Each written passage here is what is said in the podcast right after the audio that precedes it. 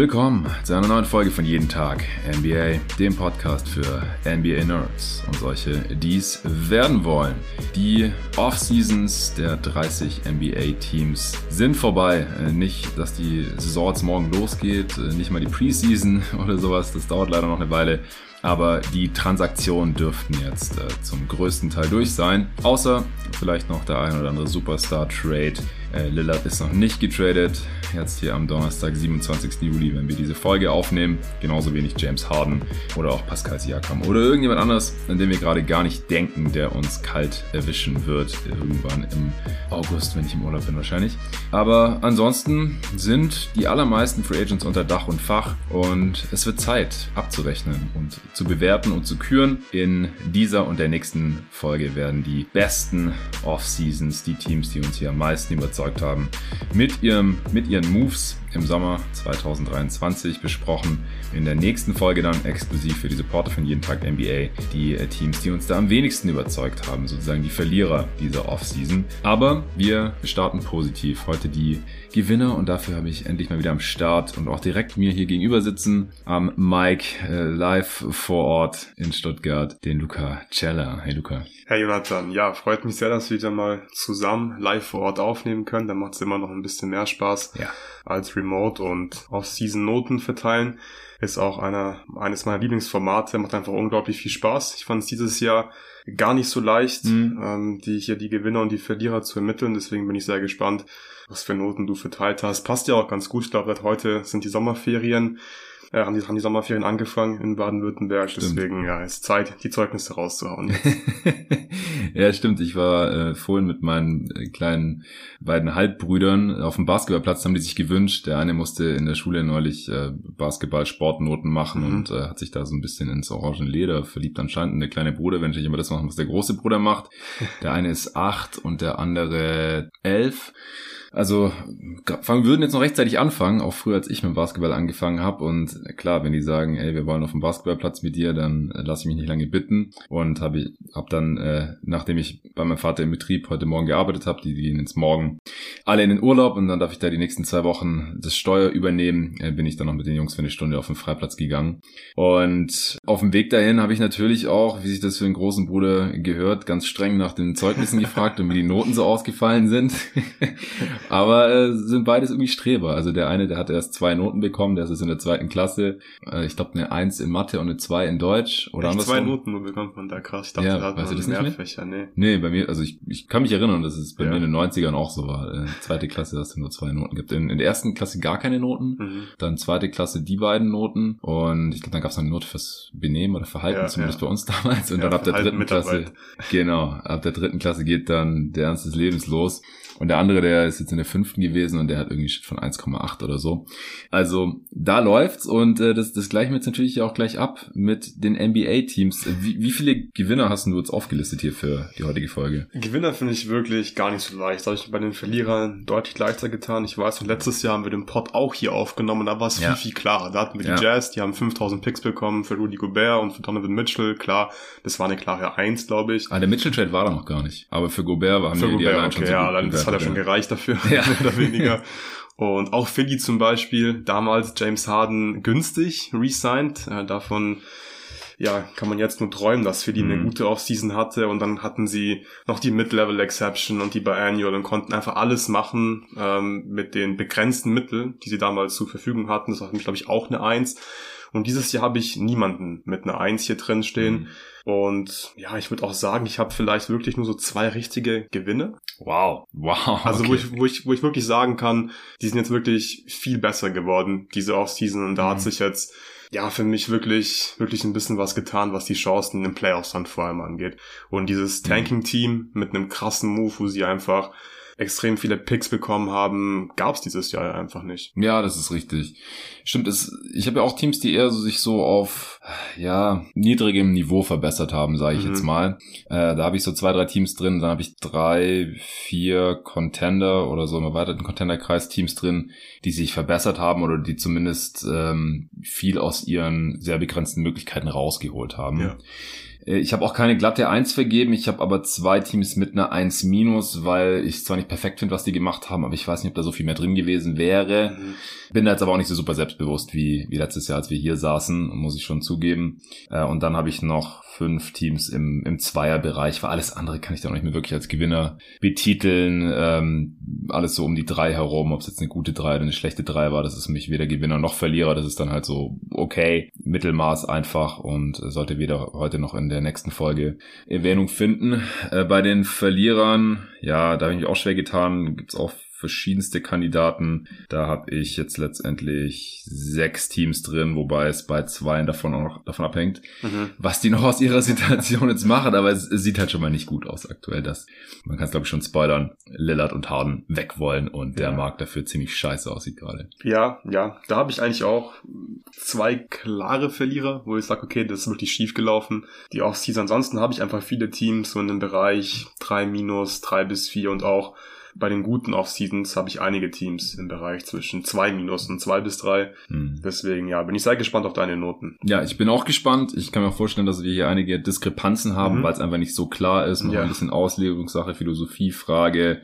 und wie man da jetzt einzelne Moves oder Details vielleicht bewertet, weil so die ganz großen Dinger, die man ganz klar einordnen kann, die gab es jetzt hier, wie gesagt, diese Offseason nicht so wirklich. Okay, dann legen wir gleich los mit den Gewinnern und wir hauen auch, wie gesagt, immer die, die Noten dazu mit raus. Vorher gibt's noch kurz Werbung vom heutigen Sponsor.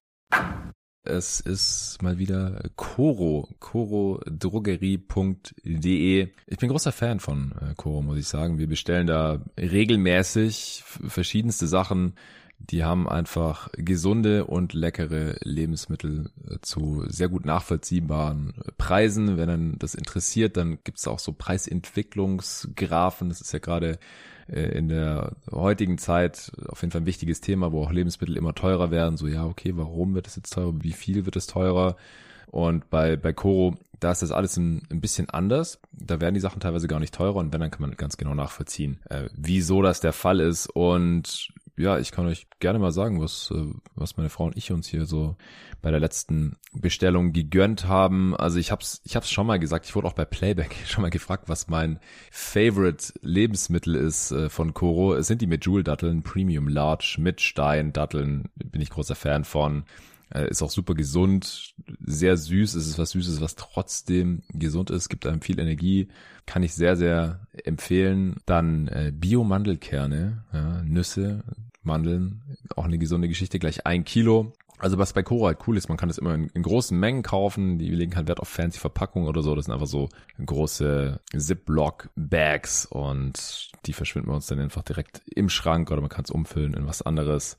Und äh, da sparen die dann eben auch am Preis. Genauso Premium Cashewkerne auch direkt ein Kilo. Das geht bei uns alles sehr schnell weg. Äh, wenn man dann mal doch was mit Geschmack haben möchte, dann äh, haben wir die Cashewkerne mit Chili, aber ohne Geschmacksverstärker 500 Gramm hier genommen oder extra grüne Pistazienkerne 500 Gramm. Also da decken wir uns immer ordentlich ein mit diversen gesunden Snacks. Auch Crunchy Bio Erdnuss Mousse kann ich sehr, sehr empfehlen. 500 Gramm esse ich mit allem möglichen. Packe ich zum Beispiel auch morgens in meinen Shake ein bisschen mit rein. Und äh, geröstete und gesalzene Bio-Macadamia-Kerne 500 Gramm, um das Ganze hier abzurunden. Also ihr merkt schon, es, es gibt viele Nüsse, aber nicht nur. Also was wir zum Beispiel auch immer bestellen, sind die äh, Bio-Mango-Streifen Brooks. Das ersetzt so ein bisschen, wenn man auf so Gummisachen steht als, als Süßigkeiten. Nur dass es halt äh, Trockenfrucht ist, ist aber auch sehr süß und sehr aromatisch und halt viel gesünder, als wenn man sich irgendwelche mega gezuckerten und äh, ungesunden Süßigkeiten die ganze Zeit reinschiebt. Und das Coole ist, bei Koro bekommt ihr 5% Rabatt mit dem Code NBA bei eurer Bestellung. Ab 100 Euro ist die Lieferung der Bestellung auch kostenlos. Da kommt man relativ schnell hin, wenn man das möchte, weil es einfach so viele gute Sachen gibt, wenn man aber angefangen hat zu shoppen. Aber äh, ihr könnt natürlich auch erstmal weniger ausgeben und bekommt so oder so immer 5% Rabatt mit dem Code NBA, einfach groß NBA geschrieben, unser aller Lieblingsbasketball-Liga. Den Code und auch den Link zu Coro, den packe ich euch wie immer in die Beschreibung dieses Podcasts. Ja, ich würde sagen, wir fangen oben an und äh, ja, arbeiten uns dann nach, nach unten und lassen uns am Ende dann so auslaufen mit den noch Gewinnern, aber jetzt nicht Bestnoten. In der heutigen Folge. Und du hast gesagt, ein, nee, du hast zwei klare Gewinner, aber ich keine zwei Einser klare Gewinner. Ich habe ich hab einmal eine 1 bis 2 und zweimal eine 2 plus okay. verteilt, ja. Welches Team hat die 1 bis 2 bekommen? Das sind bei mir die Phoenix Suns. Sehr schön, dann sind wir da einer Meinung. Ich habe denen eine 1 minus gegeben, habe mich schon gefragt, bin ich jetzt schon wieder Fanboy hier? Sehe ich das alles viel zu positiv, weil es mein Fanherz natürlich auch hofft, dass die Suns jetzt deutlich besser sind als vorher und dass sie das Maximum aus ihren Möglichkeiten rausgeholt haben es gibt ja auch Kritiker, äh, gab es zumindest nach dem Beal-Trade. Ich glaube, nachdem sie ihre Veteran Minimums ziemlich optimal genutzt haben. Ich habe vorhin auch mal überlegt, wie viele bessere oder ob es überhaupt bessere Veteran Minimum Signings gab. Es gab noch welche, die ich auch gut fand, aber ich weiß nicht, ob ich den jetzt lieber in Phoenix gehabt hätte als äh, einige der Spieler, die sie eben letztendlich bekommen haben. Aber das große Ding, was die Phoenix Suns natürlich gemacht haben in dieser Offseason, ist, sich von Chris Paul zu trennen, den zusammen mit äh, Landry Shamet, einigen Pick-Swaps und Seconds nach Washington zu schicken für Bradley Beal. Und ja, danach war halt klar, äh, sie haben jetzt eigentlich keinen Spielraum mehr. Äh, sie sind über den Second Apron, also können auch nicht Taxpayer mit Level rausgeben und haben eigentlich nur noch Veteran Minimum Deals und äh, können vielleicht noch Campaign traden. Also sie hatten halt an Contracts, die sie traden konnten. Paul, Shamit und Payne haben die alle weggetradet, haben ihre vier Max-Player behalten, also Booker und KD natürlich behalten. Bei Aiton äh, gab es ja auch Gerüchte, dass andere Teams vielleicht Interesse haben oder dass die Suns ihn traden könnten. Haben Vogel verpflichtet, äh, die wollen jetzt aber offensichtlich Aiton erst nochmal hinbekommen. Finde ich auch soweit ganz gut. Und sie haben dann eben mit ihren Minimumverträgen, äh, die zum größten Teil noch eine Play-Option fürs zweite Jahr haben, also auch den Besitzer etwas mehr kosten und den Spielern halt noch ein bisschen mehr Flexibilität bzw. Sicherheit geben für ein zweites Jahr.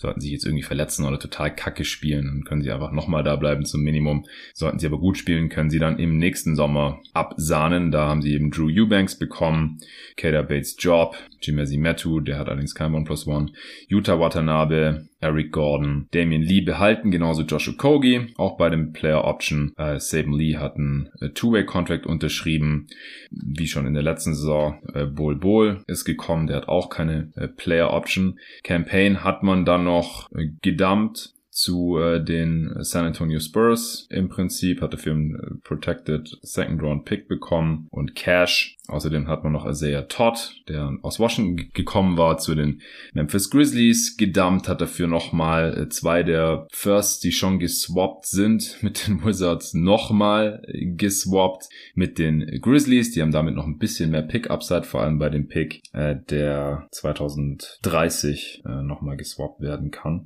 Da äh, könnte sich eventuell lohnen. Ja, dann äh, Jordan Goodwin haben sie noch bekommen von den Wizards im, im Beal Trade. Der ist auch noch unter Vertrag. Sie haben in der zweiten Runde Tumani Kamara gedraftet, der in der Summer League schon ganz gut aussah. Also das sind so die ganzen Moves der Phoenix Suns. Wieso bewertest du das jetzt mit der besten Note, die du heute hier vergibst? Ich glaube, der größte Teil ist, dass ich den Beal Trade einfach gut finde aus Suns Sicht. Ähm, ich verstehe wirklich nicht ganz, warum manche Leute so kritisch da sind und sagen, ah, jetzt hast du irgendwie vier Mac-Spieler und äh, der Rest alles nur Minimum-Spieler und Beal ist auch eh nicht mehr so gut wie vor ein paar Jahren. Ich finde Beal ist einfach besser als Chris Paul. Stand jetzt und Chris Paul, der wird nicht jünger, der wird nicht besser. Und ich glaube, Brad Beal ist einfach ein besserer Fit auch neben KD und Booker. Ich glaube, äh, Booker und KD passen einfach nicht so gut zu Chris Paul. Chris mhm. Paul braucht den Ball in der Hand und muss Pick and Rolls laufen und Bradley Beal ist einfach ein besserer Aufbauspieler, ist ein größerer Body, allein deswegen schon ein besserer Verteidiger inzwischen. Das wird in den Playoffs halt sehr wichtig sein. Booker hat gezeigt, er kann Point Book sein. Das äh, finde ich wirklich sehr spannend ähm, diesen, diesen Backcourt mit Booker und Beal. Deswegen gefällt mir das sehr gut. Der Preis war auch nicht zu hoch, auch wenn mir schwindlig wird. Wenn ich mir die ganzen Picks angucke, das sind ja fünf Seconds und irgendwie vier First Round Picks Swap. Das ist crazy, aber hm. das sind einfach jetzt äh, keine krassen Assets mit drin. Das liegt daran, dass einfach Beal die No-Trade-Clause hatte, deswegen war es so billig. Und dann hast du es ja schon angeschnitten, sie haben einfach die Minimum-Signings genailed. Also ich glaube, die haben da ganz bestimmte Skills einfach ins Visier genommen. Die Suns wollten Spieler haben, die werfen können, die nicht einfach nur stehen gelassen werden in den Playoffs, die im besten Fall auch halbwegs verteidigen können und ich finde, da kannst du bei allen Minimum Signings eigentlich so ein bisschen diesen Case dafür machen, dass sie einfach diese Skills liefern. Deswegen mehr ging da einfach nicht und deswegen habe ich einfach relativ wenig an der Offseason auszusetzen. Die Suns, die hatten schon sehr viel Star Power, hatten wenig Möglichkeiten, aber sind, glaube ich, äh, trotzdem signifikant besser geworden in dieser Offseason. Deswegen ist es für mich auch eine sehr gute Offseason gewesen. Ja, kann ich eigentlich nur genauso unterschreiben. Ich habe halt keine halben Noten vergeben wieder. Ich habe keine 1 bis 2, mhm. keine 2 bis 3, 4 bis 5 und so weiter, sondern immer einfach die Note dann Plus oder Minus. Deswegen ist bei mir halt eine 1 Minus geworden. Äh, klar, man hätte vielleicht hier und da noch ein bisschen was maximieren können. Man hätte vielleicht einfach Tory Craig äh, halten können, damit man den Salary Slot hält oder Campaign jetzt nicht dumpen, damit man seinen Vertrag vielleicht noch irgendwie traden kann, weil jetzt hat man halt wirklich nur noch Minimumverträge. Ja, und man hat wenig, wenig Point Guards im Kader. Ich finde, da, mhm. das kann man schon so ein bisschen kritisieren. Ich bin jetzt auch nicht der größte Campaign-Fan und letzte Saison war nicht so gut von ihm, aber jetzt hast du eigentlich nur Goodwin. Und das ist auch mhm. okay, wenn alle fit sind, aber sobald sich irgendwie Beal oder Booker verletzt, dann hast du plötzlich relativ wenig Ballhandling, finde ich, und dann musst du halt Jordan Goodwin vertrauen. Das funktioniert, keine Ahnung, aber ja, ich glaube, zur Not bekommst du auch noch irgendwoher dann für ein paar Spiele einen Ballhändler auf, auf diesem Minimumniveau halt. Das glaube ich halt auch, weil ähm, man hat ja ehrlich gesagt auch noch Saban Lee und ja, der war letzte Saison ja. nicht schlechter als ja. Campaign. Also für die Regular, du brauchst äh, aus meiner Sicht nur eine Regular Season, mhm. weil in Playoffs glaube ich halt nicht, dass Campaign wirklich noch spielbar gewesen wäre oder wenn er nur sehr Matchup-spezifisch, das haben eigentlich die letzten beiden Postseasons mir zur Genüge gezeigt gehabt und dann ist einfach diese Kohle nicht wert. Die, die Suns haben über 20 Millionen Luxury Tax gespart und dann, also ich, spiele jetzt kein Robert Sava offensichtlich, sondern investiert schon aber halt nur da, wo sinnvoll ist und das ist mir dann auch lieber. Und du brauchst deswegen aus meiner Sicht brauchst du in den Playoffs werden sowieso Booker, Beal und Durant die Offense besorgen. Die sind die Lead Ballhänder, die die Playmaker, die Creator. Und ähm, deswegen brauchst du eigentlich nur Point Guard Verteidiger. Du brauchst Point of Attack Defense. Es sieht jetzt gerade auch nicht so dicke aus, einfach weil ich nicht weiß, inwiefern man Okogi und Jordan Goodwin offensiv vertrauen kann. Ja. Und deshalb irgendwie die einzigen Point of Attack Defender gerade sind. Also ich hätte mir irgendwie noch ganz gerne so einen Dennis Smith Jr. oder so. Das ist einfach jemand, wo mhm. man weiß, okay, der kann ein bisschen passen und den Ball über die Mittellinie dribbeln und ist defensiv wahrscheinlich genauso gut wie Josh Okogi und Jordan Goodwin. Vielleicht sogar besser. I don't know. Und der hat halt auch nur das Minimum bekommen ja. von Brooklyn. Das ist halt eins der wenigen Minimum-Signings, wo ich gedacht hätte, ah, ich bin ein bisschen neidisch. Hätte ich ganz gerne in Phoenix gesehen. Aber ansonsten, ja, Malik Beasley, der muss erstmal wieder den Dreier treffen. Das darf jetzt für die Milwaukee Bucks ausprobieren. Da habe ich eigentlich lieber Utah Watanabe und Eric Gordon.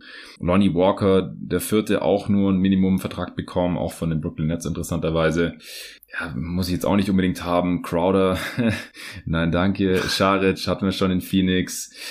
Corey Joseph, also die, ja, wie heißt der nicht Jarvis, äh, Jackson Hayes äh, in der Redraft mit, mit Torben auch noch besprochen in, in Part 2 in der letzten Folge. Ähm, das sind alles Minimum-Signings. Hätte ich jetzt nicht lieber gesehen als das, was Phoenix rausgeholt hat, ehrlich gesagt. Also auf, auf allen Positionen, wie gesagt. Äh, Dennis Smith Jr. ist so ein bisschen die Ausnahme. Und der ist ja offensiv jetzt auch nicht die Offenbarung, mhm. ehrlich gesagt. Ja, sehr schön. Dann sind wir uns da einig. Wer ja. gehört bei dir noch zu den Gewinnern? Äh, die Cavs. Ja, ich auch. die haben eine 2 Plus von mir bekommen. Bei mir auch eine 1 Minus. Aber Ah, ich habe ich hab lange überlegt, ob ich hier lieber die Eins vorne stehen haben will oder die zwei. Und dann habe ich gedacht, komm, ich kann nicht nur ein Team mit einer Eins haben und dann auch mhm. mein Lieblingsteam. Aber ich finde einfach auch sehr gut, was die Cavs gemacht haben. Ja, ich auch. Ich glaube, auch da waren ja einige Leute ein bisschen kritisch, mhm. was die Verträge für Struce und, und Niang auch teilweise angeht. Ja. Aber ich sehe es einfach nicht so ganz. Ich habe mir auch die ganzen Verträge jetzt mit Prozentzahlen aufgeschrieben. Mid-Level Exception sind 9%, Max Drews bekommt 11% nächste Saison. Also ein bisschen mehr ja. als die Mid-Level Exception, vier Jahre.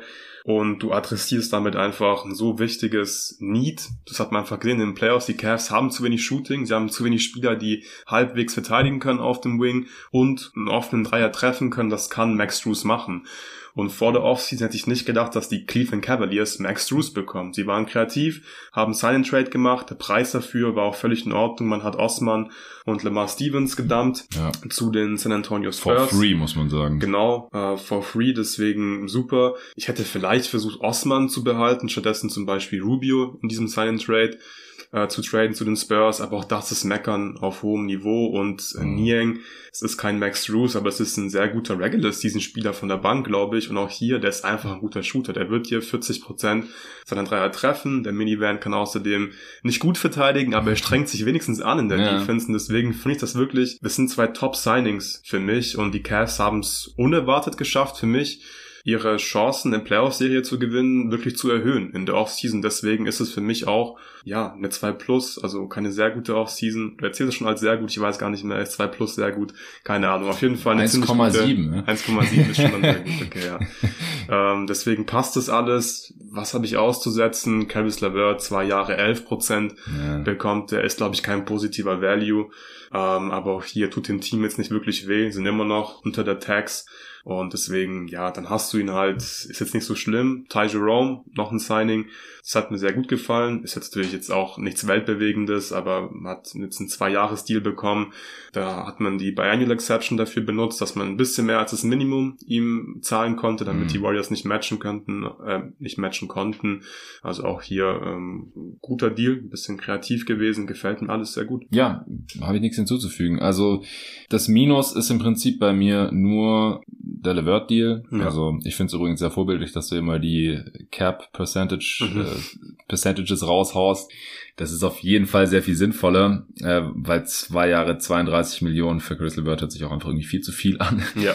Äh, es ist aber wahrscheinlich einfach nur ein bisschen zu viel. Ich fand ihn in den Playoffs eigentlich auch überraschend gut. Ja, hatte seine Momente. Definitiv. Ja, der Dreier ist ganz gut gefallen und er hat auch besser verteidigt, als ich gedacht hätte. Ähm, und ja, mit, mit Struce und Yang ist einfach so massives Upgrade gegenüber de facto eben Osman und Stevens. Mhm. Sie brauchen einfach Shooting und Spieler, die defensiv keine Pushovers sind und das, das trifft halt auf Struce und Yang in ausreichendem Maße zu. Äh, bei Struce sind es 62 Millionen über vier Jahre, in Yang knapp 26 Millionen über drei Jahre. Jerome, solider Backup Point Guard, falls Rubio das nie wieder sein kann. Ähm, und danach riecht es halt leider so ein bisschen. Damien Jones, ja gut, den, den hat man aufgenommen. Der hat Minimumvertrag, äh, kann man einfach aufnehmen, jederzeit von den Utah Jazz. Weiß jetzt nicht, warum sie unbedingt ihn haben wollten, aber schlechter als Robin Lopez, den man verloren hat, äh, ist der auch nicht. Emoni Bates als Two-Way finde ich auch noch solide, als Second-Round-Pick. Ja. Kann man auch noch mit hier einfließen lassen. Also ich habe an dieser Offseason einfach überhaupt nichts auszusetzen. Klar wäre es geil, wenn man irgendwie noch talentierteren Wing da reinbekommen hätte, aber ich frage mich halt wie. Also ich finde ja schon krass, dass die Struce diesen Deal geben konnten obwohl sie dafür keine Exception nutzen mussten, sondern dass sie das mit einem Sign Trade hinbekommen haben. Ja. Ich weiß noch, wie wir uns erinnert haben, erste Nacht Free Agency, die Cavs geben Struce 60 Millionen. Wir sagen, woher denn, wie denn? Ja. aber hier ist die Antwort. Es, es war klar, es muss ein Sign Trade sein, aber sie haben, mussten nichts draufzahlen. Ja, und noch eine Kleinigkeit am Ende.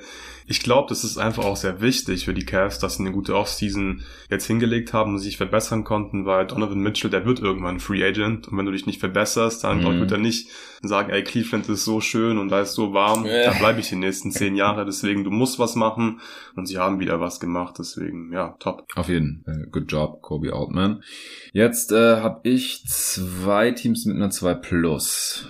Ja, ich habe auch noch ein Team mit einer 2 Plus aber da tue ich mich ein bisschen schwer mit dem Begriff Gewinner, weil es eher so ein, so ein Rebuilding-Team immer noch ist und ich finde es ein Rebuild immer leichter, eine gute Offseason hinzulegen, als wenn du ja Playoffs spielst, Playoff-Runden gewinnen möchtest, dann hast du einfach nicht so viele Mittel zur Verfügung, aber ich habe die Pacers noch mit einer 2 Plus. Mm, ja, den habe ich eine glatte, nee, den habe ich auch eine 2 Plus gegeben. Sorry, ich habe die nur ein bisschen weiter nach unten geschoben, weil okay. ich lasse immer die Stakes mit einfließen ja. oder das Ziel in der Offseason und das ist halt bei denen jetzt einfach nicht, also die, die Auswirkungen halten sich jetzt einfach in Grenzen. Ähm, wir können gerne trotzdem jetzt über sie sprechen, weil wie gesagt, ich habe denen auch eine 2 Plus gegeben. Ich habe nur noch zwei Contender, mhm. deren Ziel es halt offensichtlich war, Contender-Status zu manifestieren und wo einfach die Stakes höher sind. Ich kann auch sagen, sind die Bucks und die Lakers, weil die haben halt mhm. Giannis, die haben LeBron, die haben AD und das, ja, haben wir halt auch schon gesehen bei den Lakers, dass äh, sowas gewaltig schieflaufen kann in der Offseason, wenn man mal nur so Westbrook traden oder sowas.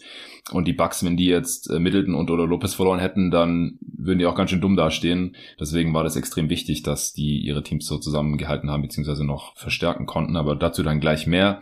Bei den Pacers, ja, die habe ich ein bisschen nach unten geschoben in meinem Gewinner-Ranking, aber von der Note her dieselbe. Ich glaube halt Bruce Brown äh, mit seinem One plus One, mit, mit Team Option, das das hat jetzt nicht so die, die krassen Auswirkungen. Jetzt auf diese Saison, ja. Ich glaube, dass die in die Postseason kommen können. Das war wahrscheinlich das Ziel, so ein nächster Schritt Richtung Postseason. Äh, wenn Halliburton und Miles Turner fit bleiben, dann werden die auch in beiden Enden des Feldes quasi von selbst besser werden. Sie haben Duarte gedumpt, Jarvis Walker gedraftet. Also, die haben in, in der Offseason jetzt eigentlich auch soweit alles richtig gemacht. Ja, Obi Toppin noch bekommen. Ah, ja, zwei genau, Future richtig, Seconds, auch also auch ein Schnäppchen gewesen ja. und du sagst es ja, ist ein geiler Fit. Ich glaube, der wird Spaß haben, neben Travis Halliburton zu spielen. Und er hat auch noch eine Extension bekommen und das gewichte ich auch noch positiv. Mhm. Fünf Jahre Extension, 25% Max mit 30% Language, also Rose Rule. Und es ist ein No-Brainer und er hat keine Player-Option, deswegen ist es ein Win, finde ich, ja. für die Pacers. Und ja, guter Deal, gut für die Pacers. Ja, genau, er war schon All-Star. Solche Spieler können dann manchmal noch eine Player-Option in ihren Vertrag reinverhandeln. Das haben allerdings die anderen beiden All-Stars ähm, jetzt auch nicht geschafft. Mhm. Also äh, Edwards und LaMelo Ball haben beide auch. Alle washed, die Agenten von denen. ja. Genau, also da, da gehe ich auf jeden Fall auch mit. Äh, ich, ich mag auch den einen Two-Way von ihnen, also ja Wong, University of Miami, gewichte ich auch noch positiv. Dann ist vorgestern noch Kendall Brown hat den anderen Tour bekommen oder einen. Es gibt jetzt drei Tour-Spieler. Finde ich immer noch verwirrend. ähm, weil ich denke, hä, die haben doch schon zwei und dann seien sie noch einen dritten teilweise. Ja, Kendall Brown ist auch wieder da. Das liegt natürlich nicht besonders schwer. Ja, und zwei Seconds haben sie bekommen für Duarte. 2028er Mavs und 2030er Kings. Ja okay, weil Duarte hat dem Team auch einfach nichts mehr gebracht. Das war leider äh, ein bisschen, ja, Bast ist vielleicht schon ein bisschen zu hart, aber er war der älteste Lottery-Pick ever und äh, hat dann vor allem in der zweiten Saison, nachdem Sabonis weg war, auch überhaupt nicht mehr funktioniert. Da finde ich die zwei Seconds, die sie dann in Toppin investiert haben, deutlich besser investiert. Gut, dann äh, Bucks und Lakers siehst du nicht ganz so positiv wie ich? Nicht ganz so positiv, aber trotzdem durchaus positiv. Die Bucks haben eine 2 Minus von mir bekommen und die Lakers eine 2 bis 3. Sollen wir zuerst die Bucks machen? Ja, dann machen wir erst die Bucks, wenn du die ein bisschen besser siehst. Ich äh, hau kurz raus, was die so gemacht haben in dieser Offseason. Also sie konnten natürlich in erster Linie zwei ihrer Starter und vier besten Spieler halten. Nach Janis und Holiday mit Middleton und Lopez natürlich. Middleton hat äh, ja ähm, auf seine Play Option verzichtet und verdient jetzt auch ein bisschen mehr, da, ein bisschen weniger im ersten Vertragsjahr. Dadurch sparen die Bucks auch Luxury Tags, sind ein bisschen flexibler, hat dann aber jetzt eben nochmal für drei Jahre und 93 Millionen unterschrieben an garantiertem Gehalt. Das ist auch weniger als zuerst reported wurde, aber über 9 Millionen sind eben Incentives und dadurch kann der Deal dann auf äh, über 100 Millionen anwachsen. Letztes Jahr ist wieder eine, eine Player Option. Brook Lopez, der hat äh, gut mit den Rockets verhandelt anscheinend. Die Bucks mussten dann denselben Vertrag anbieten, dass er in Milwaukee bleibt. Ist auch nachvollziehbar, denn in Texas hat er keine Einkommensteuer gezahlt. Das heißt, er hat jetzt auf ein bisschen Geld verzichtet, um bei den Bucks zu bleiben, die natürlich das viel bessere Basketballteam sind. Für einen Spieler in Lopez Alter, er ist auch 88er Jahrgang, ich bin ja Montag 35 geworden und deswegen weiß ich immer, dass die Lopez Twins auch 35 sind. Und die haben aber schon früh gewusst. Das war am 1. April, wenn mich nicht alles täuscht. Das heißt, ein Spieler in dem Alter hätten die Rockets einfach gar keinen Sinn gemacht, basketballtechnisch. Und mit dem Bucks hat er noch eine viel höhere Chance, einen Titel zu gewinnen. Er bekommt aber jetzt 48 Millionen über zwei Jahre, hat noch nie so viel pro Jahr vorher verdient. Und was auch cool ist für ihn bestimmt, sein Bruder Robin Lopez ist auch nochmal am Start ein Jahr fürs Minimum. Und dann haben sie halt noch Malik Beasley zum Minimum geholt. Genauso wie Jay Crowder zum Minimum halten können, für den sie ja zur Deadline getradet hatten mit 5 Second Roundern. Verloren haben sie halt äh, Javon Carter und auch Joe Ingles, der zu den Magic ist, ja Carter zu den Bulls, Matthews. Oh, der hat's nochmal gesigned, der die Tage auch noch irgendwie. Atlanta. Atlanta Hawks, genau, ja. richtig. Aber ich finde halt unterm Strich, die Spiele, die sie verloren haben, die haben in den Playoffs eh keine großen Rollen gespielt oder nicht besonders gut gespielt und Aber wer hat das schon bei den Bucks dieses Jahr? wohl wahr, ja, wohl wahr. Brook Lopez vielleicht. Ja, aber ich glaube halt Middleton, Middleton ist ähm, einfach extrem wichtig. Also sie hätten einfach in keiner Weise ersetzen können. Also allein deswegen ist die Offseason halt schon mindestens eine 3, dass sie Middleton und Lopez gehalten haben. Und ich finde halt die Minimum-Signings von Beasley und Crowder, die pushen es dann halt in eine, in eine gute 2 für mich. Weil die, die werden Teil der Rotation sein und die Rotation sieht für mich jetzt auch ziemlich rund aus. Ja, ja, ich stimme dir eigentlich uneingeschränkt zu. Trotzdem muss ich noch ein bisschen meinen Senf dazugeben. Ja, Sorry. Ich finde es auch einfach, also es war alternativlos. Du musst Middleton und Brook Lopez bezahlen und die Deals sind auf den ersten Blick auch jetzt nicht billig. Aber auch hier Brook Lopez, 18% von der Salary Cap. Das war letztes Jahr auf jeden Fall wert. Brook Lopez ist ja. so ein guter Verteidiger. Vor allem ist der so wichtig für die Bucks. Die können unter keinen Umständen verlieren oder ersetzen. Bei Chris Middleton muss man schauen, wie fit er ist. Es sind 22% von der Cap. Wenn er gesund ist, ist, ist es, glaube ich, sogar ein guter Deal. Wenn nicht, dann sieht's blöd aus. Aber was ist die Alternative? Willst du sagen, ah, nee, wir geben dir nur 18% von der Cap oder so, ist doch scheißegal. Er muss gesund sein, damit die Bucks um Titel mitspielen können. Jetzt muss man hoffen, dass er eben gesund ist, aber die musstest du einfach halten. Deswegen, das haben sie geschafft. Deswegen ist es mindestens in drei, wie du gesagt hast. Und dann stimme ich dir zu, Beasley fürs Minimum ist nice. Dann kannst du vielleicht Allen zum Beispiel traden mhm. zur Trade Deadline. Der verdient mehr, dann hast du da noch ein bisschen Spielraum und kannst vielleicht nochmal Need adressieren oder so. Und Brook Lopez einfach ein cooles Signing, dass man einfach die Twins wieder zusammen Robin, hat. Äh, Robin Lopez, genau, ja. ja das finde ich immer, finde ich immer sehr witzig, wenn er dann auf dem Boden sitzt und äh, Brook Lopez spielt. Deswegen, ja, ist ein sehr gelungener Offseason, finde ich. Ja, denke ich auch. Und sie hatten halt keinerlei Spielraum. Sie hatten keine Taxpayer mit Level. Äh, sie hatten einfach nur die Bird Rights an Middleton und, und Lopez und Crowder haben sie es nicht gebraucht ähm, und halt Minimums und haben da ja das fast das Maximum eben rausgeholt. Gut, dann äh, schwenken wir rüber nach Hollywood, die ja. LA Lakers. Ich finde nicht alles geil, was die gemacht mhm. haben, aber die hatten jetzt auch nicht die größte Flexibilität, wenn sie ihre eigenen Spieler halten wollen über die Cap Space Route hätten sie auch gehen können, um irgendwie auf Kyrie zu bieten oder irgendwie sowas, aber das war alles unwahrscheinlich und deswegen haben sie hier jetzt, finde ich, als Over the Cap Team auch nahezu das Maximum eben rausgeholt. Vor allem, was ähm, sie direkt mal in den überdurchschnittlichen Bereich pusht, sind äh, zum einen das Austin Reeves sein, das ihn so billig halten kann. Ist auch ein bisschen Glück beziehungsweise ja. illegale Kommunikation, die erfolgreich war. Sie haben halt irgendwie glaubhaft vermittelt, dass sie sowieso alles matchen, deswegen bindet erstmal nicht eure Kohle in einem Offer Sheet, die matchen sowieso. Dann hat er kein Offer Sheet bekommen, über die ungefähr 100 Millionen wären es gewesen und äh, jetzt kostet er nur, was sind's, 55 oder sowas. Er verdient 12 Millionen, 13 Millionen, 14 Millionen und 15 Millionen. Ja, 54 Millionen dürften es sein. Deswegen hier schon mal Gratulation. Dann Gabe Vincent, finde ich auch einen guten Deal. Manche finden ihn jetzt irgendwie überbezahlt. Ich verstehe nicht wieso. Das ist auch deutlich weniger als Mid-Level Exception, weniger als Dennis Schröder. Ich finde Gabe Vincent besser als Dennis Schröder und das ist nicht mal knapp, weil er einen besseren Wurf hat. Ist ein bisschen kleiner einfach als Schröder, vielleicht nicht ganz der stressige Defender, aber defensiv auf jeden Fall auch gut genug, auch wenn er sich Arsch aufreißt. Also finde ich ein Upgrade gegenüber Schröder und das zu geringeren Bezügen über, über drei Jahre insgesamt. Ungefähr 33 Millionen, also 11 im Schnitt. Äh, Hachimura haben sie gehalten. Den Deal finde ich jetzt nicht so besonders toll. Der verdient mehr als die Mid-Level Exception. Ich glaube nicht, dass er das wert sein wird, aber es ist halt auch noch so ein akzeptabler Deal, sage ich jetzt mal. Muss einfach hoffen, dass der Dreier weiterhin fällt, weil ansonsten ist er einfach ähm, nicht annähernd so wertvoller Spieler, dass er irgendwie drei Jahre 51 Millionen rechtfertigt. Ist halt echt krass, wenn man es mit dem Austin Reeves Deal nochmal vergleicht. Äh, sie haben D'Angelo Russell auch gehalten. Zwei Jahre 36 Millionen. Das zweite Jahr ist ein Playoff Option habe ich erst gedacht, oh, oh, jetzt hat er quasi ähm, ein Trade-Veto-Recht, weil direkt jeder gesagt hat, ja, ist doch geil, den kann man jederzeit traden. Ja, eigentlich nicht. Bisher, aber im neuen CBA kann man mit dem Spieler dann verhandeln, dass er von vornherein auf dieses Veto-Recht verzichtet und das haben die Lakers getan. Deswegen finde ich den Deal jetzt auch deutlich besser als vorher.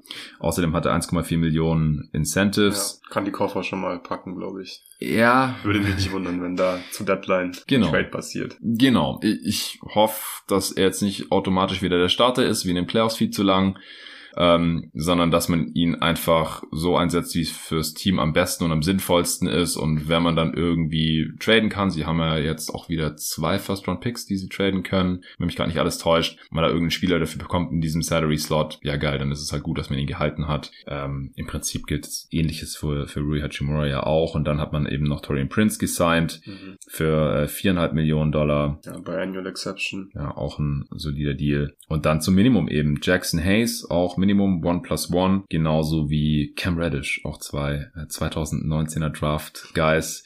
Hayes habe ich auch mit, mit Torben drüber gesprochen, du konntest jetzt noch nicht hören. Mhm. Ich, ich hau die Folge gleich noch für Supporter raus, den zweiten Teil, wo dann Torben am Ende noch äh, Jackson Hayes redrafted hat, war einer seiner Lieblinge damals. Ich, ich sehe halt schon noch ein bisschen Upside in seinem Skillset. Äh, ich glaube, dass ein Tapetenwechsel ihm gut tun wird. Er hat bisher halt nur in New Orleans gespielt, nur neben Zion und mit Valanciunas oder Steven Adams und so. Das hat halt alles nicht so richtig gepasst, aber er hat einen Dreier schon mehr als angedeutet. Ich glaube, er kann hinter und neben Anthony Davis spielen, falls die Lakers mal groß spielen wollen. Ist auf jeden Fall auch ein Upgrade gegenüber Mo Bamba oder was sie da halt so hatten sonst noch letzte Saison auf der 5, Tristan Thompson und so. Und kann halt auch ein guter Rim Protector sein, der, der auch ein bisschen mobil ist, äh, flink auf dem Bein, athletisch, äh, Lob Threat und so weiter. Gefällt mir fürs Minimum auf jeden Fall. Eines der besseren Minimum-Signings dieser Offseason von Cam Reddish halte ich ehrlich gesagt nicht mehr so viel, aber ja, der muss wahrscheinlich auch nicht unbedingt spielen, solange sich niemand verletzt und wenn er sich die Rotation kämpfen kann, dann heißt ja, dass er seine Dreier trifft und sich in die Defense reinhängt. Also, wie gesagt, ich habe wenig zu kritisieren in dieser Offseason. Wieso siehst du es ein bisschen kritischer? Einfach wegen den Deals für Dilo und Rui. Ich mhm. finde die einfach zu teuer. Also Rui Hachimura 12%, 3% mehr als die Mid-Level Exception. Dilo sogar äh, 13% und ich glaube nicht, dass, dass die Spieler positiven Value haben. Das hat man ja auch mal so gehört. So, ah, die kannst dann traden und bekommst was dafür. Da bin ich mir nicht so sicher. Ich glaube äh. nicht, dass Dilo positiven Value hat. Nee. Mit diesem Dealer vielleicht kannst du das Gehalt halt irgendwie nutzen. Es ergibt sich einfach irgendein Deal der dann halt passt, ähnlich wie letzte Saison zum Beispiel mit dem Westbrook-Deal. Das war ja wirklich ein richtig geiler Move für die Lakers. Aber das ist einfach zu teuer und gerade D'Lo, da frage ich mich schon so ein bisschen, wie er die Rolle akzeptieren wird oder ob Darvin Ham wieder Angst hat, ihn zum Beispiel von der Bank zu bringen, weil, oh, was ist, wenn Dilo irgendwie dann sauer ist, weil er von der Bank kommen muss. Aber das ist, glaube ich, im Endeffekt auch nicht so schlimm. Hauptsache, du hast Reeves gehalten, du hast deine Exceptions gut genutzt. Gabe Vincent ist im Vakuum vielleicht nicht besser als Schröder, würde ich sagen, aber er ist auf jeden Fall ein besserer Fit. In LA, finde ich, mit ja, seinem okay. Shooting. Mhm. Die Lakers, die brauchen Shooting, das hat wirklich gefehlt in der Postseason. Und Torian Prince ist auch einfach ein Shooter auf dem Wing. Deswegen, ja, das, das war einfach auch hier wieder unterm Strich eine sehr gelungene Offseason und Deswegen habe ich eine 2 bis 3 gegeben. Ja, ich wünschte, die Lakers hätten solche Off-Seasons vor zwei Jahren hingelegt. Mehr Shooting, äh, äh, jammern auf hohem Niveau und so, ah, der verdient ein bisschen zu viel, aber mein Gott. Da war LeBron halt noch der GM und hat ja. nichts gemacht. Selber genau. schuld. Ja, fair. Komplett fair. Ja, äh, zu den Picks kann ich jetzt nicht so wirklich viel sagen. Ich bin jetzt nicht so der Riesenfan von Jane Hutzkifino. Mhm. Ähm, Max Deuce, finde ich, hat ein interessantes Skillset. Ja, aber die, die reißen jetzt hier nicht raus in der Situation der Lakers. Also ich habe, wie gesagt, denen 2 Plus gegeben. Du siehst ein bisschen kritischer mit. Was, was, 2 bis 3? 2 bis 3, ja. ja. Okay. Gut, ich habe jetzt noch zwei Gewinner hier auf meiner Liste stehen. Ich habe noch ein Team mit einer 2. Das ist jetzt die beste Note, die hier noch übrig bleibt. Bei mir ist vielleicht eine kleine Überraschung. Möchtest du zuerst noch ein Team von dir dir rausfahren oder soll ich mhm. wieder? Okay, ich habe auch noch zwei Teams mit einer 2. Äh, bei den einen, bei dem einen Team, ich habe die die Stakes auch immer von 1 bis 10 äh, so so gewichtet als Faktor mhm. sozusagen. Ähm, bei dem einen ist es 7, also jetzt bei den Contendern war es so ähm, 8, 9 oder 10, je nachdem wie dringend es halt ist, wenn du äh, KD, Janis oder LeBron hast, ähm, mit dem jeweiligen äh, Star-Partner oder mit dem, mit dem Supporting Cast, dann musst du jetzt natürlich Moves machen, um gut zu sein, um Contender zu sein und so. Also da ist wirklich neun bei mir das Ding. Ich glaube, zehn wäre dann nur noch, du musst jetzt Moves machen oder der Star fordert einen Trade. Und bei den Cavs habe ich jetzt auf acht gemacht. Du hast ja auch die Situation mit, mit Mitchell angesprochen ja. und die hatten einfach dieses Loch da auf dem Flügel und die brauchten Shooting und so weiter. Die sind halt noch jünger, deswegen jetzt ähm, noch nicht auf neun, aber auf acht. Und beim nächsten Team äh, wo ich eine 2 gegeben habe, da sind die Stakes halt 7. Das sind die Memphis Grizzlies. Und den habe ich eine 2 gegeben, weil ich den Trade für Marcus Smart ziemlich gut finde. Äh, sie haben dafür im Prinzip zwei Firsts abgegeben. Den eigenen, der war ziemlich niedrig. Das wurde dann Sasser, der wurde dann zu den Pistons weiter getradet. Da haben die Celtics dann äh, ihren Pick immer weiter runter getradet, noch einen Haufen Seconds eingeheimst, bevor sie dann im Endeffekt Walsh hatten. Und dem Warriors 2024er First, der schwach geschützt ist und dann jeweils ins nächste Jahr geht, also 2025 noch Top 1 protected, 2026 dann unprotected, aber am wahrscheinlichsten ist es ja Stand jetzt, wenn sich Steph und Draymond nicht total schwer verletzen oder sowas, dass der Pick wahrscheinlich irgendwas um die 20 sein wird. Und das finde ich eigentlich einen soliden Preis für einen Spieler wie Marcus Smart, vor allem wenn A, Ja Moran 25 Spiele suspendiert ist und du Playmaking brauchst B, wenn Smart einfach wie die Faust aufs Auge zu den Memphis Grizzlies passt, von der Mentalität äh, her. Sie brauchen sein Skillset, 3D, er ist ein riesiges Upgrade gegenüber Dylan Brooks, den er jetzt de facto eigentlich ersetzt, wenn Morant dann irgendwann zurück ist. Er kann aber gleichzeitig quasi Brooks und Tyus Jones äh, so ein bisschen ersetzen. Also ich fand es eine gelungene Offseason. Es war natürlich jetzt nicht perfekt. Sie haben das Problem auf dem Wing noch nicht gelöst. Sie konnten jetzt nicht für OG Oninobi traden oder irgendwie sowas. Das wäre dann wahrscheinlich noch besser, weil ähm, wenn Morant dann zurückkommt, dann spielen sie wahrscheinlich viel so, so sozusagen Three-Guard-Lineups mit Morant, Smart und auch Bane, der zwar Wing-Skillset hat, aber halt kurze Arme, hat ja, ziemlich klein spielt. Ja, T-Rex-Arme, genau. Das wäre natürlich geiler, wenn sie da jetzt einen Ananobi oder irgend so einen krassen, kräftigen, langen Wing Defender noch drin hätten. Das haben sie nicht geschafft. Ähm, haben jetzt halt versucht, hier nochmal ein Upgrade reinzuholen ins Roster mit Smart und das äh, hat eben funktioniert. hast, du hast nicht die Grizzlies, nehme ich an. Nee, ich habe dann aber eine 2 bis 3 gegeben okay. und bin auch eher in Richtung 2 als in Richtung 3, einfach aus dem Grund, weil ich auch ein Riesenfan von dem Marcus Smart Trade bin. Der Preis ist völlig in Ordnung, hört sich zwar irgendwie erstmal viel an, oh, zwei First-Round-Picks, was gesagt ist, sind werden wahrscheinlich keine wertvollen First-Round-Picks sein. Der eine war Marcus Sasser, der andere ist der Warriors-Pick. Und warum habe ich sie ein bisschen negativer bewertet als du? Es sind zwar Kleinigkeiten, aber warum hat zum Beispiel Derrick Rose ein zweites Jahr, das garantiert ist? Musste das sein? Fair. Glaube ich zum Beispiel nicht. Ich glaube nicht, dass der äh, einen positiven Value auf dem Spielfeld haben wird nächste Saison. Und was mich bei den Grizzlies generell stört, dass die einfach ihr Mittel nie so ganz ausschöpfen in Offseason. Ich finde, sie mhm. sind immer sehr konservativ äh, machen eben alles sehr langsam und ich habe so ein bisschen das Gefühl, die wollen 2045 Champion werden. Dieses Jahr hat man einen großen Move gemacht, der hat mir auch gefallen, der Marcus Smart Move, aber man hat zum Beispiel noch die volle Mid-Level Exception, ja. man hat die Biannual Exception und ich finde, man hat so ein kleines Loch auf den großen Positionen. Steven Adams immer wieder mal verletzt, Brandon mhm. Clark wird noch ausfallen. Mhm. Warum hat man nicht zum Beispiel jemanden wie Jeff Green zum Beispiel geholt oder der John Landell fällt mir, ja, der war schon mal da. Deswegen bin ich bei einer 2 bis 3, aber es ist trotzdem für mich eine solide Offseason gewesen von Memphis. Ja, kann ich schon nachvollziehen. Die Mid-Level Exception kann man ja vielleicht auch einfach anderweitig nutzen. Man kann die jetzt ja auch quasi als Trade Exception ja. nutzen während der Saison, wenn da irgendwie auf den Markt kommt, irgend so ein Big. Ansonsten kann ich es auch verstehen, dass man sagt, solange Clark jetzt noch verletzt ist mit seinem Achillessehnenriss, wahrscheinlich noch bis Anfang des nächsten Jahres. Und bei Steven Adams scheint sich das ja auch noch irgendwie hinzuziehen. Du hast ja trotzdem noch Jaron Jackson Jr., spielt halt ein bisschen kleiner, dann mit Roddy. Ja, du hast dann für Dama. 26 Minuten ungefähr, wenn der auf Center die ganze Zeit spielen muss, weil er dann fünf Fouls hat. Ja, fair. sechs.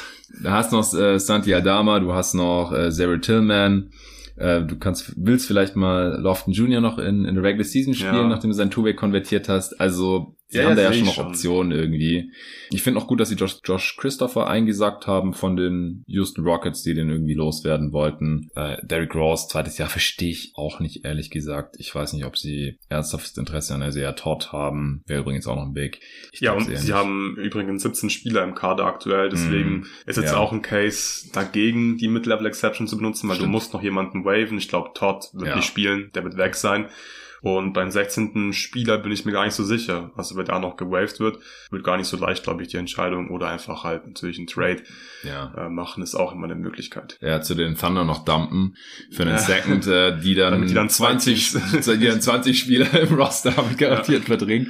Ja, das ist echt interessant bei den Teams, die ständig irgendwelche jungen Spieler aufnehmen gegen einen kleinen Obolus, die einen garantierten Vertrag haben. Also die Thunder müssen echt noch, ich glaube, vier, fünf Leute entlassen, die einen garantierten Vertrag haben und ja. Die Grizzlies halt noch zwei. Ich denke, es kommt darauf an, wie sich die Leute im, im Training Camp jetzt anstellen. Also mhm. Josh Christopher, ist glaube ich auch ein Lofton Kandidat. Junior, ja. äh, Zaya Williams wahrscheinlich noch nicht. Nee, nee. Vince Williams ist noch auf dem Two-Way. Wen haben sie denn noch? Ja, es ist, ist schon eng. Ansonsten ist, ja, es wird ja jemand im Minimumvertrag sein. Also Aldama und Tillman sollten eigentlich safe sein, aber Todd verdient ja fast dasselbe wie Leon auch. Vielleicht einfach Ja, wenn er nochmal auf Instagram Live geht mit einer Knarre, dann kann Dina ihn einfach waven. Okay, der war hart. Gut, Memphis sehe ich dann etwas positiver als du, aber mhm. wir sind jetzt auch nicht so schrecklich weit auseinander. Was ist dein, dein Dark Horse Gewinner? Ah, mein Dark Horse Gewinner sind äh, die Oklahoma City Thunder, von denen wir es gerade schon ein bisschen ah. hatten. Hätte ich die Stakes auch gewichtet, so wie du, dann wäre es wahrscheinlich ein bisschen schlechter, weil die Stakes waren einfach wieder nicht so hoch bei OKC, aber ich habe eigentlich wirklich gar nichts zu kritisieren an der Offseason. Ich finde, das war ein guter Move für Cason Wallace hochzutraden, wenn du den unbedingt haben möchtest. Ja. Okay, du nimmst Bertans auf, super Move, okay, scheißegal. Du benutzt deinen Capspace sowieso nicht und auch hier finde ich es generell völlig in Ordnung, dass die sich jetzt gegen die Capspace-Route entschieden haben. Die Thunder können wirklich, finde ich, sehr geduldig einfach dieses Team aufbauen. Das machen die sehr gut, haben einen guten Coach, haben einen guten Kern und die jungen Spieler müssen da competen für Minuten, bin ich völlig fein mit. Und dann auch noch so Moves wie zum Beispiel, dass sie den 2029er Denver Pick bekommen haben, First Round Pick, der ist zwar protected, dafür hat man dann den schlechtesten eigenen Pick 2024 getradet, Nummer 37 im diesjährigen Draft und ein Second Round Pick 2024. Macht einfach Sinn für OKC. Man hat mhm. einfach so viele Picks 2024. Der Kader ist einfach schon viel zu groß. Guter Move. Macht absolut Sinn. Ja. Keontae Johnson zum Beispiel auch an 50 gezogen, hat eine gute Summer League gespielt.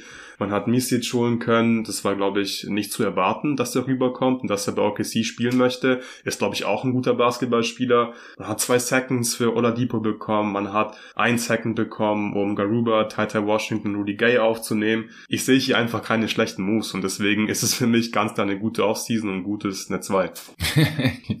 genau. Ja, kann ich sehen, total. Ich, ich hatte sie da jetzt nicht auf dem Schirm, wahrscheinlich, weil die Stakes wahrscheinlich so auf drei ja. wären oder so. Ja. oder vier. Aber ist bei meinem letzten Team jetzt ehrlich gesagt auch so. Ich habe noch die Brooklyn Nets.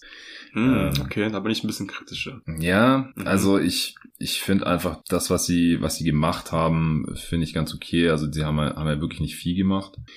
Ich habe ja vorhin schon die Minimum-Deals angesprochen. Dennis Smith Jr., Lonnie Walker sind junge Spieler, die noch irgendwie Upside haben, günstig mit reinholen, können auch wieder helfen, in die Playoffs zu kommen, falls das halt das Ziel ist. Ich bin mir nicht ganz sicher, was das Ziel in Brooklyn ist. Ich habe sie jetzt in dieselbe Kategorie gepackt wie die Pacers. Nächster Schritt Richtung Postseason wahrscheinlich, auch wenn sie halt jetzt drin waren, aber das war nicht ihr eigener Verdienst, sondern der von Kevin Durant wahrscheinlich.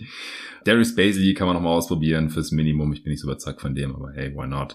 Ich mag die First-Round-Picks, äh, die sie getätigt haben. Wieso siehst du die Offseason der Nets ein bisschen kritischer? du hast gerade eben gefragt äh, oder gesagt, weiß nicht genau, was das Ziel von Brooklyn ist. Ich glaube, das Ziel ist ziemlich klar. Nächste Saison muss man, glaube ich, so viel wie möglich gewinnen. Alles andere macht ja keinen Sinn. Der Pick geht sowieso nach Houston, der eigene. Mhm irgendwie tanken macht dann einfach keinen Sinn und da hätte ich mir einfach ein bisschen mehr gewünscht. Äh, man hat noch die Mid-Level Exception zum Beispiel, die hat man jetzt nicht genutzt. Klar, die Frage ist, wen hättest du bekommen für die ja? Eben. Weiß nicht, vielleicht hättest du zum Beispiel jemanden wie Schröder, finde ich zum Beispiel holen können. Einfach so ein bisschen, ein bisschen mehr On-Ball Creation noch, auch ein giftiger Verteidiger gefällt mir zum Beispiel besser als Lonnie Walker. Aber ähm, ich, ich finde dann einen jungen Spieler wie Smith ehrlich gesagt besser, weil klar, du hast deinen eigenen Pick nicht, deswegen schadet mehr Gewinn in keinster Weise. Aber Schröder wird ja nicht Teil des nächsten guten Netzteams sein. Dann nehme ja. ich, glaube ich, lieber einen jungen Spieler, der noch ein bisschen mehr Upside hat als Schröder und im Best Case halt genauso gut ist, nur ein Jünger. Ja, okay, das ist fair. Sehe ich schon. Ich hätte mir vielleicht Alternativen aufschreiben sollen. Wenn ich das jetzt hier kritisiere. Konstruktive Kritik. Genau, ja. Ähm, aber einfach generell, glaube ich, kann man schon kritisieren, dass, dass, dass die einfach da nicht kreativ genug waren. Wir haben es bei den mhm. Cavs gesehen, die haben halt einen Silent Trade hinbekommen und Brooklyn hätte sich hier, finde ich, einfach auch sportlich noch ein bisschen, ein bisschen mehr verbessern können. Vielleicht ist drei Minus ein bisschen hart, weil der Cam Johnson Deal, den bewerte ich sehr gut. Also es sind 19 Prozent über vier Jahre. Die Kleining Deal, das ist immer gut fürs Teambuilding und der wird einfach sehr günstig sein in drei, vier Jahren. Und ja, keine Ahnung. Wahrscheinlich ist eine 3 Minus echt zu negativ. Ich gebe ihm mal zumindest eine 3. Das war mindestens befriedigend. ja, auch der Cam Johnson Deal, was der an Incentives drin hat, also laut Spottrack 18 Millionen. Das heißt, der ist mhm. deutlich günstiger als äh, zuerst reported wurde von, von den Newsbreakern. Ähm, also wahrscheinlich sind ein paar likely Incentives mit dabei, weil hier steht jetzt 94,5 Millionen und dann 18 Millionen Incentives. Ähm, wenn die alle reinkicken, dann sind es 108 Millionen was auch noch okay wäre. Aber ich meine, wenn er die erreicht, dann, dann ist er wahrscheinlich auch ziemlich gut. Finde ich auch total solide. Ich finde Jalen Wilson auch einen sehr interessanten Pick. Sieht einfach ähm, aus wie ein, wie ein 3D-Wing. Den äh, konnten sie in der zweiten Runde draften. Hat es Two-Way gesigned, sah sehr gut aus in der Summer League. Und wie gesagt, Whitehead und Clowney fand ich in der Position auch total vertretbar. Also ich glaube, sie sind halt einfach noch nicht so weit, wie du es jetzt vorausgesetzt hast, weil sie ihren Pick nicht mehr haben. Wollen sie wahrscheinlich eher noch mehr junge Spieler jetzt ausprobieren. Ja. So wie sie es letztes Mal auch gemacht haben, als sie keine Picks mehr hatten. Da waren die alle in Boston, da haben sie ja auch einfach junge Spieler ausprobiert, da haben, haben die Hälfte von denen ungefähr funktioniert und sind auch irgendwie äh, wieder irgendwie in die Playoffs gekommen. Und das probieren sie jetzt hier gerade irgendwie auch wieder. Das hat äh, Sean Marks schon mal gemacht und war damit erfolgreich. Ich, ich finde es okay. Ah, Harris haben sie noch gedumpt mit zwei Seconds. Das ist natürlich ein bisschen, bisschen schwach. Genau, ja, das habe ich auch noch negativ gewichtet. Aber es ist auch nicht so schlimm. Ich meine, zwei Seconds. Okay. Ja, eben. Und für das Team willst du auch keinen Text zahlen, deswegen nachvollziehbar. Komplett. Gut, dann sind wir durch, oder? Ähm, nein, ich glaube nicht. Ich habe noch ein paar Teams, die zumindest halt auch eine zwei bis drei haben. Sollen wir die jetzt so. noch besprechen okay, okay. nicht? Ja, ja, dann ähm, ähm, vielleicht auch relativ schnell raus. können wir die raussauen. Ja, ja. Vielleicht ein Team, was eine kleine Überraschung ist. Ich habe die Washington Wizards mit einer 2 Minus bewertet. Ja, ich, ich habe auch ja. drüber nachgedacht, die mit hier reinzunehmen, weil ich finde es schon ein Win, dass die sich jetzt zum Rebuild genau. committen. Das ist für mich einfach ein ganz, ganz großer Punkt. Ja. Und wenn man will, kann man den Return für Bradley Beal und Porzingis schon kritisieren, aber dann ist halt, finde ich, so ein bisschen die Gegenfrage, okay, was hätten sie denn machen sollen? Ich meine, Bradley Beal, der konnte sich aussuchen, wohin er geht. Ja. Da hättest du einfach dann nicht mehr bekommen können. Das ist halt eine ja. scheiß Situation, aber da ist nicht Michael Winger, oder wie heißt er, ja, Michael Winger schuld, der ist jetzt mhm. der neue President of Basketball Operations. Er hat den Rebuild eingeleitet. Der Gegenwert war nicht toll, aber es war wichtig, einfach diesen Schritt zu machen in Richtung Rebuild. Porzingis, der, der war Free Agent, der hatte eine Player Option, so hast nicht viel bekommen, aber Tyus Jones, der hat schon ein bisschen Wert, glaube ich. Den kannst du bestimmt mal flippen mhm. für positiven Value. Außerdem Chris Paul, war klar, dass er nicht bleiben wird nach dem Trade bei den Wizards. Dafür hat man jetzt Jordan Poole bekommen und einen Top 20 geschützten First-Round-Pick der Warriors 2030. Haut mich auch nicht vom Hocker, aber auch hier würde ich sagen, er ist nicht schlecht, ist wahrscheinlich leicht positiv und ja, das ist alles okay. Und dann noch Kuzma. Kuzma seinen Vertrag finde ich auch gar nicht so schlecht. Vier Jahre, 19 Prozent. Auch hier die Das finde ich immer sehr nice, wie gesagt. Mhm. Er hat 12 Millionen Unlikely Incentives, hat einen Trade-Kicker von 15%. Aber auch hier bin ich mir relativ sicher, das ist positiver Value, den wird man flippen können. Und deswegen ist es für mich eine gute Offseason, weil man jetzt diesen richtigen und längst überfälligen Schritt in Richtung Rebuild gemacht hat. Ja, kann ich nachvollziehen. Also sind halt so ein paar Kleinigkeiten, äh, die man wahrscheinlich hätte besser machen können. Auch, dass sie sich da von den Pacers irgendwie verarschen lassen haben und noch irgendwie hochtraden mussten, um Kulibali zu ziehen und so, den ja. wahrscheinlich sonst niemand an sieben gepickt hätte. Aber das wissen wir erstens nicht und zweitens war das jetzt auch nicht so besonders teuer. Also ja, kann ich alles sehen. Ja, dann habe ich noch zwei Teams mit einer 2 Minus, die können wir dann vielleicht noch machen. Die Knicks, den habe ich auch eine 2 Minus gegeben. Mhm. Hauptgrund hierfür ist einfach das Signing von Dante DiVincenzo. Ich glaube, das ist so mit das beste Mid-Level Exception Signing und den zu bekommen, finde ich schon sehr stark. Er hat nicht mal die volle Mid-Level-Exception bekommen, ist ja nur 8%. Und also 8% von der Cap normalerweise sind es ein bisschen mehr als 9%. Der hat 3 Millionen Unlikely Incentives, äh, keine Player-Option und deswegen ist einfach guter Value. Und ich finde ihn Playoff-tauglicher als Hart, als Josh Hart. Und deswegen ja. finde ich das schon mal sehr gut. Außerdem hat Josh Hart seine Player-Option nicht gezogen. Das war vielleicht ein bisschen überraschend, aber mhm. es war eigentlich gut für die Knicks. Dann konnten sie wahrscheinlich ein bisschen Geld sparen in dieser Offseason konnten die Vincenzo sein und unter der Tax bleiben. Also finde ich eigentlich alles ziemlich gut. Und ja, Obi Toppin hat man jetzt gedumpt für zwei Seconds zu den Pacers. Ist ein bisschen blöd, weil du ihn einfach vor ein paar Jahren ziemlich hoch gedraftet hast. Ja, und das war dasselbe Front Office. Also genau. ich ihn schon anlasten. Ich meine, das war der achte Pick. Ja, aber ich meine, wenn er halt nicht spielt und halt immer nur der Backup von Julius Randle ist, und wenn es daran nichts ändern wird, außerdem gab es auch diese komische Audio von Obi Toppin in der Offseason, wo er irgendwie voll abgekotzt hat über, über äh, Thibodeau, was er nicht spielen lässt und keine Ahnung was. Ja, dass er weg wollte, habe ich mitbekommen, ja, aber dass es seine Audio gab, wusste ich Hat ihm wahrscheinlich auch nicht gut getan. Okay. Ist kein guter Value, aber gewichte ich jetzt hier nicht allzu negativ und deswegen, ja, ist glaube ich eine ziemlich gute Offseason gewesen. Was ja, fair. du noch? Warum ja, ich hätte jetzt bei einer 3 plus oder wahrscheinlich 2 minus, wenn man das die Vincenzo Signing schwer gewichtet. Ähm, für mich kommt es ein bisschen drauf an, was Thibodeau jetzt aus diesen ganzen Wings macht, wie die Rotation jetzt aussieht, weil wenn die Vincenzo für 20 Minuten von der Bank kommt und RJ Barrett weiter 30 Minuten pro Spiel spielt oder sowas, dann bringt es leider nicht so viel, wie wenn sich da Stimmt. die Minuten umdrehen worauf ich hoffe. Okay, dann habe ich noch die Mavs. Sollen wir uns die aufheben für den zweiten Teil? Ich, ich habe sie beim zweiten Teil nicht drin, also sind für mich keine Verlierer, aber auch kein Gewinner. Ich finde, dass sie ihr Ziel eigentlich nicht erreicht haben. Ein wirklich kompetitives Team, um Luka Doncic aufzustellen. Das sollte immer das Ziel sein, wenn du ein Top-3-Talent der Liga der äh, jetzt so in seiner Prime langsam ist, im Roster hast, solltest du euch im Titel mitspielen, quasi per Default, werden sie nicht tun, höchstwahrscheinlich. Aber ich finde auf der anderen Seite waren sie jetzt in dieser Offseason halt auch schon so beschnitten in ihren Möglichkeiten. Sie mussten ja Kyrie Irving verlängern, haben ihn dann relativ günstig verlängert, das ist ja eigentlich sogar gut. Ähm, aber es ist ja auch ein hausgemachtes Problem gewesen, deswegen weiß ich nicht, wie ich vielleicht das jetzt gewichten möchte. Asset Management mäßig war das äh, gut, was sie in der Draft Night gemacht haben. Mir gefällt dann einfach nicht, dass sie ähm, einen Non-Shooting, ziemlich rohen Big an 12 draften und denken, der hilft dann gleich und dann ähm, nehmen sie noch Sean Holmes auf und bekommen dafür nochmal einen First, wo sie nochmal einen Rookie draften, äh, wo sie denken, der, der hilft jetzt irgendwie direkt. Ähm, also ich, ich fand die Offseason der Mavs gemessen an den Möglichkeiten Möglichkeiten okay und deswegen werden wir irgendwo im Dreierbereich. Was hast du denen gegeben? Ich habe dir eine 2 Minus gegeben. Wow. Ähm, ich sehe schon, dass du eher im Dreierbereich bist, aber da habe ich wahrscheinlich so für mich jetzt nicht hier in Google Sheets, aber im Kopf so ein bisschen die Stakes mitgewichte, weil du musstest einfach was machen. Die hätten sich nicht erlauben können, nicht besser zu werden. Doch, ich glaube, sie sind besser geworden. Grant Williams hm. ist ein gutes Signing, passt da sportlich gut rein. Willst du für Grant Williams einen Pick-Swap 2030 abgeben, First-Round-Pick-Swap? Wahrscheinlich nicht, aber du hast gesagt, die Mavs, äh, das, sind, das sind hausgemachte Probleme. Und eigentlich macht es gar keinen Sinn, dass wir jetzt eine Offseason bewerten, dafür Noten geben. Normalerweise müssten wir immer sagen, okay, wir bewerten jetzt die letzte Deadline und die Offseason, so mindestens, dass man einfach so ein bisschen das große Ganze sieht, aber ja, das würde den Rahmen natürlich ein bisschen sprengen. Mhm. Und einfach nur das, was die diese Offseason gemacht haben, fand ich schon relativ gut. Der Preis war oft ziemlich teuer, man hat aber auch gute Deals gemacht, wo man einfach guten Value bekommen hat. Das Asset Management gut war, du hast es gesagt. Der Draft Day Deal zum Beispiel für Holmes und dann nochmal einen First Round Pick bekommen hat, dass man dann halt einen Rookie zieht und erwartet, dass der jetzt sofort hilft. Klar, kann man wieder kritisieren. Deswegen sehe ich das schon so ein bisschen. Seth Curry aber beispielsweise auch ein gutes Signing. Ich glaube, da kannst du dir sicher sein, dass er zumindest offensiv einfach funktionieren wird. Man hat schon gesehen, ob er überhaupt viel spielen kann wegen der Defense, muss man abwarten. Ja, aber vor allem neben halt, Kyrie und Luca halt. Ja, ja, aber vielleicht sagst du ja wirklich so, okay, fuck it, wir werden eh nicht gut verteidigen und hast einfach halt mit Abstand die beste Offense. Ja. Sehe ich auch so ein bisschen. Mhm. Und Axum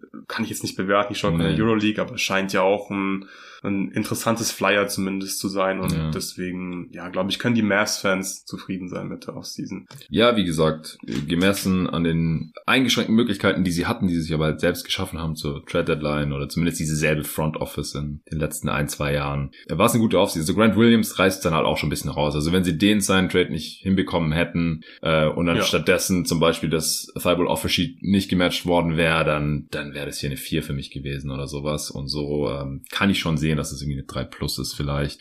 In Zweierbereich komme ich da, glaube ich, leider nicht. Gut, bist du jetzt durch mit, mit deinen Teams, die du noch genannt haben wolltest? Oder hast du immer noch eins? Nee, ich glaube, wir können. wir können Schluss machen. Okay, sehr schön. Dann äh, war es jetzt hier heute mit den Gewinnern, mit den Bestnoten der Offseason 2023. Hat natürlich wieder sehr viel Spaß gemacht.